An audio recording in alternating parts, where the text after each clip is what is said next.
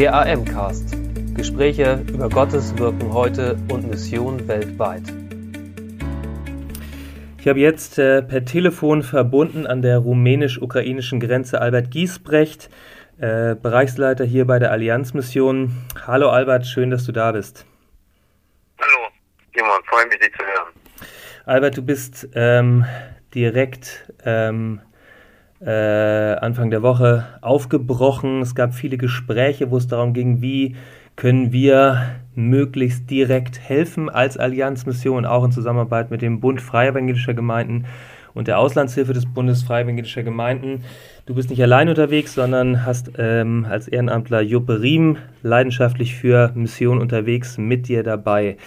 Wo seid ihr und was macht ihr dort zurzeit?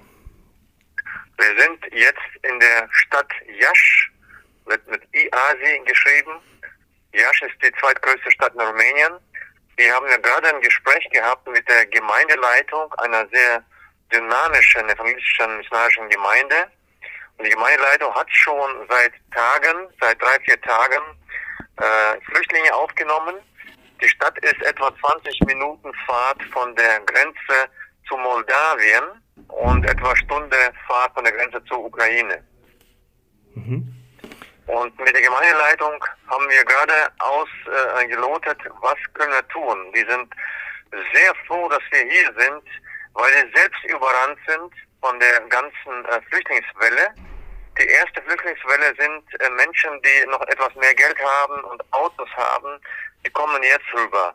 Und die Gemeinde hat die Aufgabe, äh, erstmal als Shelter, als eine Übergangsstation äh, zu errichten, wo sie die Menschen aufnehmen und äh, die erste Hilfe leisten.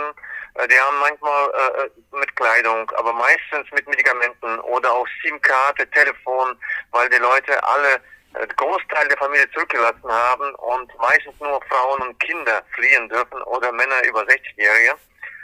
Und die werden hier aufgenommen und am nächsten Tag, übernächsten Tag weitergeleitet. Und das ist unsere jetzt Aufgabe. Wir sind hellfroh, dass wir aus Deutschland kommen, um sie zu, zu unterstützen. Noch können sie auch Essen äh, leisten und äh, manches andere Unterkunft leisten. Jetzt werden sie ein Haus wahrscheinlich mieten, suchen schon ein Haus oder Pensionat, wo sie Flüchtlinge unterbringen können. Zurzeit werden die in Familien untergebracht, aber das mhm. wird bald schnell erschöpft sein. Mhm. Die zweite Welle der Flüchtlinge sind Menschen, die weniger Geld haben und vielleicht noch alte Autos haben, mit denen sie rüberkommen, aber die haben dann noch mehr Not. Die mhm. dritte. Welle, die jetzt schon äh, beginnt, äh, das sind Menschen, die nichts haben, die zu Fuß über die Grenze gehen und stehen dort.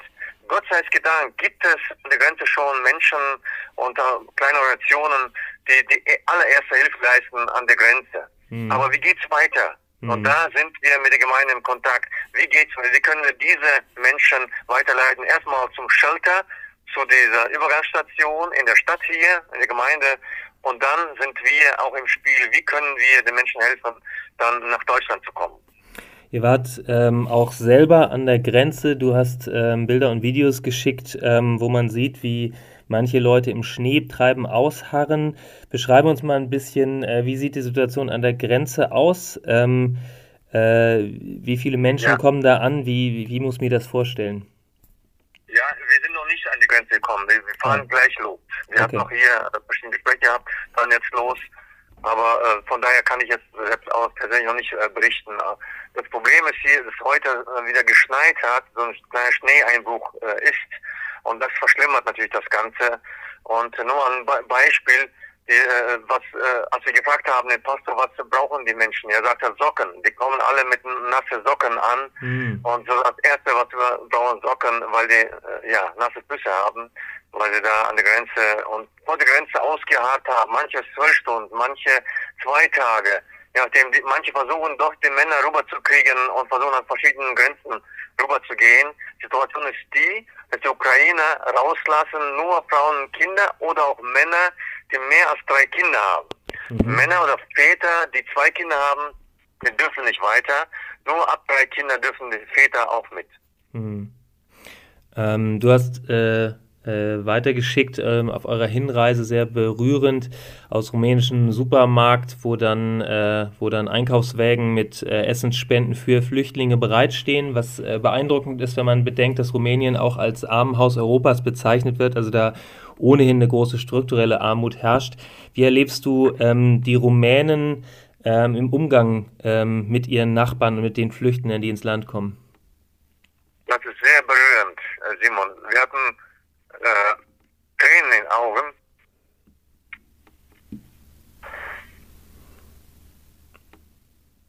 Als wir gesehen haben, wie, äh, wie die Menschen hier wirklich ihre Häuser und Türen öffnen, obwohl sie selbst nicht so viel haben. Mhm. Und äh, die Einkaufswegen äh, da so spontan, so direkt, so einfach äh, zu, zu organisieren und die Menschen legen da verschiedene Dinge rein, das ist einfach äh, schön, ermutigend äh, mhm. äh, zu sehen, wie auch die Gemeinden hier, die, die haben auch noch nie sowas erlebt. Die sind jetzt dabei, das zu realisieren, was passiert, aber ohne lang nachzufragen, äh, wie es weitergeht, äh, Mittelfristkonzepte und so weiter. Die nehmen einfach Leute auf und, und hoffen, dass sie ihnen helfen können. Von da sind wir überwältigt von der äh, Reaktion, von der Erstreaktion der Menschen hier in den Gemeinden, aber auch in, in der Gesellschaft, muss ich sagen. Mhm. Insgesamt äh, sehen wir wirklich äh, viel Hilfsbereitschaft, Solidarität mhm. und auch Verständnis für die Menschen dort. Ihr seid äh, heute Nacht untergekommen bei einer Pastorenfamilie, einer Gemeinde in der Grenzregion, ähm, wo ihr auch herzlichst aufgenommen worden seid. Und ähm, du sagtest dort, äh, dass dort auch viele Flüchtlinge, also ähm, viele äh, Familien mit Kindern oder Frauen mit Kindern äh, bis ins Dachgeschoss untergekommen sind. Bist du, äh, hast du Gelegenheit gehabt, mit einem der Flüchtenden ins Gespräch zu kommen oder habt ihr ein bisschen gehört, was, was die bewegt, wie es denen geht? Ja, äh, gestern hatten wir eine Familie, die wir selbst vermittelt haben hierher aus Odessa. Das sind zwei Familien, äh, junge Familien mit jeweils ein und zwei Kindern. Die sind äh, dank uns hier angekommen, diese Kontakte, und sie haben, äh, ja, man kann sagen, innerhalb von drei, vier Stunden entschieden zu fliehen, mhm. als sie hörten, dass große Verbände vom Schwarzen Meer äh, nach Odessa kommen, um dort äh, weiter zu bombardieren. Die wollten eigentlich alle da bleiben, gehofft, dass es, äh, dass, dass es an ihnen vorbeigeht. Aber jetzt hört man, dass die Südukraine auch bombardiert wird demnächst. Jetzt fliehen viele Menschen und sie auch. Sie haben ihre Häuser äh, zurückgelassen. Das sind Menschen auch, wie gesagt, sagte schon die erste Welle, die haben Häuser, die haben Autos, die haben gute Jobs, die haben es innerhalb von drei, vier Stunden alles, alles liegen lassen. Die Eltern sind zurückgeblieben, um auf die Häuser aufzupassen. Telefonieren jede fünf Minuten und fragen bei den Eltern nach, äh, wie geht's denen? Haben, sind sie schon bombardiert worden? Sind sie getroffen worden?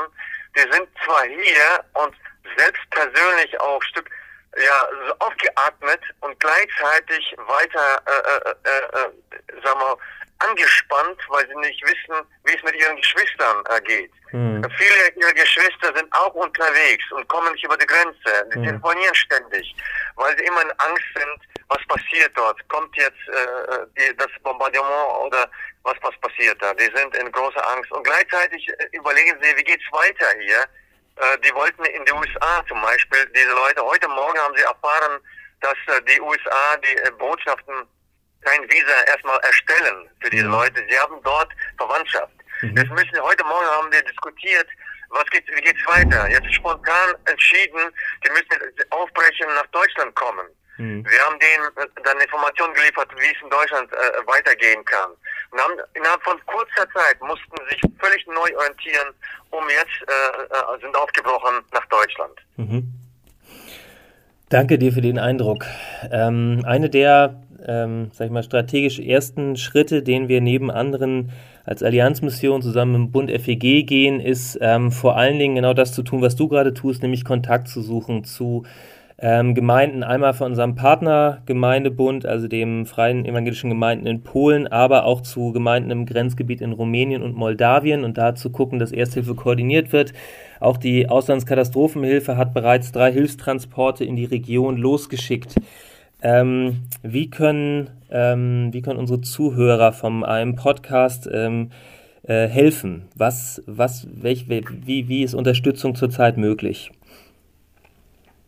Eine der Prioritäten ist, äh, die äh, Grenzgebiete, Gemeinden in den Grenzgebieten auf der ukrainischen Seite zu unterstützen, weil sie wiederum äh, Binnenflüchtlinge haben, aus Kiew vor allem, mhm. aus dem Osten, die auch traumatisiert sind. Die kommen aus diesen äh, Regionen, wo bombardiert wurde. Und diese Leute werden aufgenommen auf der westlichen Seite, auf der ukrainischen Seite.